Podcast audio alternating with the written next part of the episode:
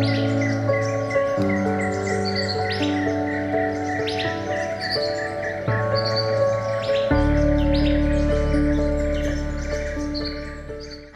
欢迎光临今天的山枪阅览室。那我今天要介绍的呢，是一本杂志。虽然我们之前都是介绍书籍，不过呢，我最近认识了一本杂志，不知道大家之前有没有听过？这本杂志叫做《地位手帖》，听起来很有一种日系风格的名字吧。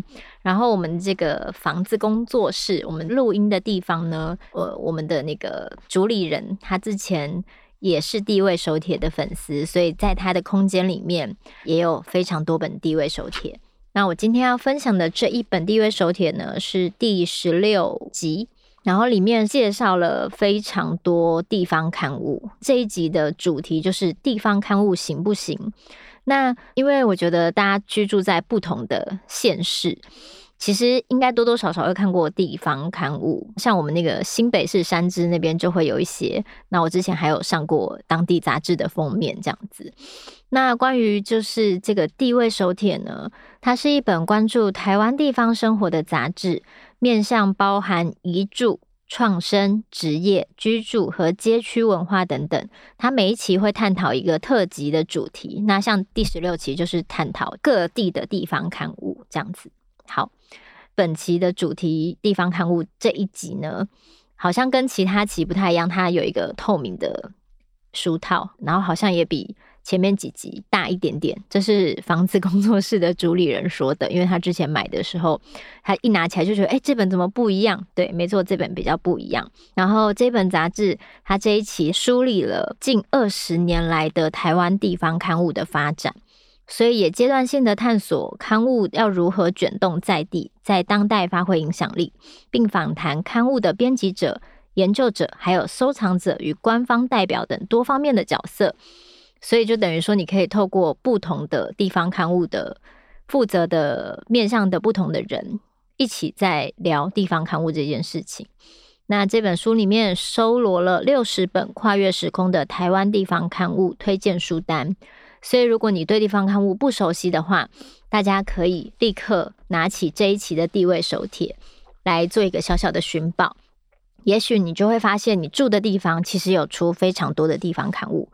那它里面有一个附一个小小的卡片，我觉得很有趣。他说，地方刊物的工作密码。他说，例如说这种地方刊物，他们的平均编辑人数是五人，可是也有时候他们的编辑只有一个人。然后他们的平均一本的页数呢，大概是五十页，但也有一百五十页的。然后平均印刷的本数是两千本，其实也大概就是现在一本书一刷的量，大概就是两三千本这样子。但因为现在出版产业没有这么蓬勃，所以有时候其实一刷甚至连两千本都不到。嗯，但是他们的杂志差不多这个大概是两千本一刷这样子。然后陆克米的特刊曾经创下发行两万本的壮举，天哪，连书要卖到两万本都很不容易，更何况杂志。然后平均的售价是一百二十块，最常见的开本是十六 K，就是有这些小小的统计数字，还有帮你整理。然后里面呢，前面前半部都是在介绍各个地方杂志，所以。可能很多地方，因为我并不是住在那边的人，所以我根本就不知道这个杂志。然后有听过的，但不一定很常收看的，也仅止停留在有听过。因为有些时候地方杂志他们不是每个月都会发行，嗯，所以看到也是需要缘分的。那来读读里面的文字吧，就是除了这个杂志，它的。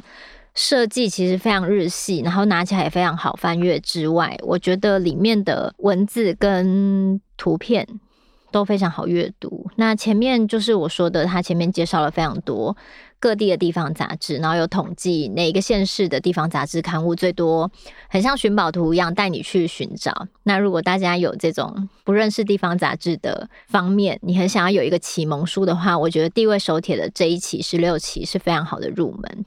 介绍完杂志之后，后面有一些小小的不同的篇章，然后有一些文字，就是杂志里面的撰写的一些文字，来像往常一样阅读给大家听，让大家感觉一下地位手帖里面的文字氛围。好，这一篇在这个杂志的一百五十四页，无法阅读的空气，用尽力气才能感知的地方生活。在城市里，人们像是一个小螺丝钉，每个人投入的工作都是片段的；而在地方，虽然没有城市便利，我却感受自己是一个完整的人。在地方工作，不像大城市那样自在。因为这里的人们没有谁不认识谁的，也因此地方上许多难以阅读的空气，生活在地方显得如此不容易。在地方生活，首先要承受现实世界竟如此的近。一早上菜市场，在少少的水果摊位之间，想要比价划算，会被摊位的婆婆嗤之以鼻。走到大一点的菜摊贩子，想问今后持续采买。可否给个业务批发价？遭到质问：“你是哪间餐厅买那么少？”摸摸鼻子，绕进一旁阴暗的巷子内，才发现场外头就是给观光客和居民逛的。不起眼的小店铺，看似杂乱无序，才是批发给军人、店家用的菜摊。以后要什么蔬菜，可以先打电话来订，帮你们留。一张张名片，一支支电话，一个个面孔，在被挥赶和吆喝的声音之间。总算开始搞清楚一座市场内外的关系，辨识起习惯说话大声和生气之间的疏异，也在几次免费试吃餐的大肆采买下，累积到一定的经验门票。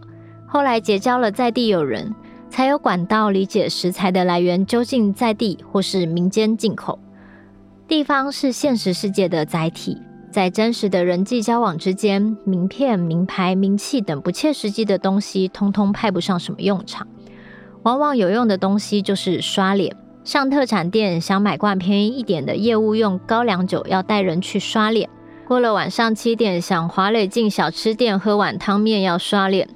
更不用说那些无比珍贵的情报，诸如飞机飞不飞、船班开不开、牛奶哪里还买得到、水电师傅可不可以快一点来吗？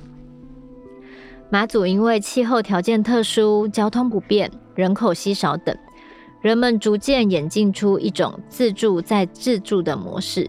过往那些在都会区的远端遥控、靠名气打天下、客户至上的逻辑，在越是偏远的地方呈现对比式的无用效果。这种自助再自助的模式，进到日常生活中就是肉搏战，就是养成一切都先自己想办法。什么都要会一点的生存哲学，讲求务实的功夫，不外乎除了平日认真做事，让地方人士看在眼里外，还要学习阅读空气。尤其是外地人到了新地方就产生好奇心，什么都喜欢用问的。大哥早安，你在做什么啊？现场大哥不回应，手里正在拉绳索，把船拉进来。吃了几次闭门羹后，渐渐察觉有些问题的答案已经呈现在现场。或是当下忙碌，无法跟不忙碌的人抬杠。前者在求生存，后者多半处于休闲状态。再者，回答问题与否，并非只字片语就可以说明，背后涉及到生存技术与自然环境互动的整体知识范畴。风浪大时，要判断是否把船拉进来。若预测下午风浪可能更大，那就要把船拉上岸。因此，当下渔民大哥看似正在做拉绳索的动作，他同时也正在感知风浪与船的关系，动用过往相同的情况或类似经验作为判断基准，以及思索究竟要将船拉进来多少才足以保全船身。大哥不回应的当下，一般人会觉得空气好凝结、僵滞，甚至有点尴尬。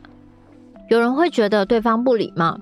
然而，达到沟通方法，往往在越重视现场的地方环境中，越是仰赖身体的感知力、默会的观察力，而非表达力或提问力。进到了现场，需要动用身体的五感，去感知当下发生的人事实地物。讯息藏在空气里，学习理解阅读空气，不回应也是一种回应。不论生存拼业绩，或是生活攒人情，在地方总得用尽力气，才能感知空气中的讯息。没有了一天八小时上下班的节奏，不只是吃饭喝水，更多力气要拿来感受现场。在旅游旺季时，人人拼效率，抓紧时间，一团接一团。倘若怠慢，错失了接驳的交通，那可是赔不起的。春末到秋末，也是地方养殖产业的旺季。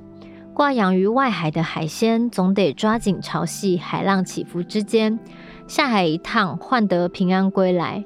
地方产业是一个相依循环的工作生态链，人与自然环境、云雾气候、海系浪况也是紧紧相依。每一个在地方求生活的从业者，都是在用尽全身力气去感知与大自然共存的生活模式。空气中充满着人在自然环境中拼搏的信息，人际网络交往运行着人工刷脸的系统。现实世界的关系是面对面的，重视现场的。如此近的关系距离，考验着人们务实的能力。在地方生存，不仅需要用上全身力气。自助再自助，也因为有了地方生活，我们因此逐渐成为一个完整的人。好，我觉得看完这篇以后，就觉得哇，这篇就是很让我想到，就是我们可能之前去到离岛拍片，或是去到离岛工作的时候，可能骑机车一圈就立刻环岛完成，然后可能只需要十五二十分钟，然后所以。这个地方的人如果住久了，几乎大家都会互相认识。然后，嗯，可能旅游客淡旺季会差很多，旺季的时候可能就是路上都水泄不通。但是如果淡季的话，就是真的都没有什么人。那我们通常拍片都会选淡季去，这样才不会无法，你知道，无法运行这样子，到处都是人。然后我觉得。就是这篇文章里面的地方生活是很可以感受到的。就是大部分的时候，我们去到这些地方，真的就是放松。可能你去冲浪啊，或是潜水啊，你很自在。可是生活在当地的人，你这样每天来来去去，然后一直问他同样的问题，他可能也会觉得啊，就是不知道怎么回答，或是这个问题我好像已经回答过无数次了，就就不一定会想要去，就是跟你。做一些问答，就像他说的，大家都是身体力行的在生活，但你只是经过，你只是走马看花。所以，如果对他们来说，你的问题不是一个很重要的问题，那他们的回答是不是也是因为这不是一个很重要的提问？他也不一定会很慎重的去回复，毕竟他们可能已经回复了无数次了。所以在看到这篇的时候，就觉得哇，对，就是这种换位思考。所以，什么是在地，或是什么什么？大部分的人，我们都是去到某一个地方很新奇，带着新奇的问号，一直去，好像觉得哇，好有趣，好有趣，好有趣。可是，跟每天生活在那里的在地人，他们看到的风景，我们看到的风景虽然是同一个，可是我们的感受是完全不一样的。那我觉得这本地味手帖，它就是在一直从不同的角度去挖掘不同地方的风景。在地人看这个地方，跟我们只是经过，或是我们在这里短暂居住一两个月看到的风景，跟只是一天两天去旅游看到的风景，怎么样才够在地呢？在地又是什么呢？那像我在这边，呃，房子工作室也有看到其他本地位手帖，像他。第三集就是在讲秘密据点，地方工作者的地下事务所，所以就是翻开里面就会有一种，哎，好有趣哦！天哪，大家的工作场域怎么会这么奇特呢？然后第五集地位手帖，它的主题是家屋现在是家的面貌在定义。那对于一个很喜欢打造居家环境舒适的我，看到这种书就会觉得哇，好有趣哦！每个人生活的样貌真的就是。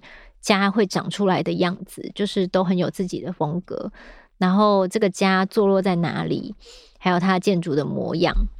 然后第八期是声音的风景，聆听地方的不可见。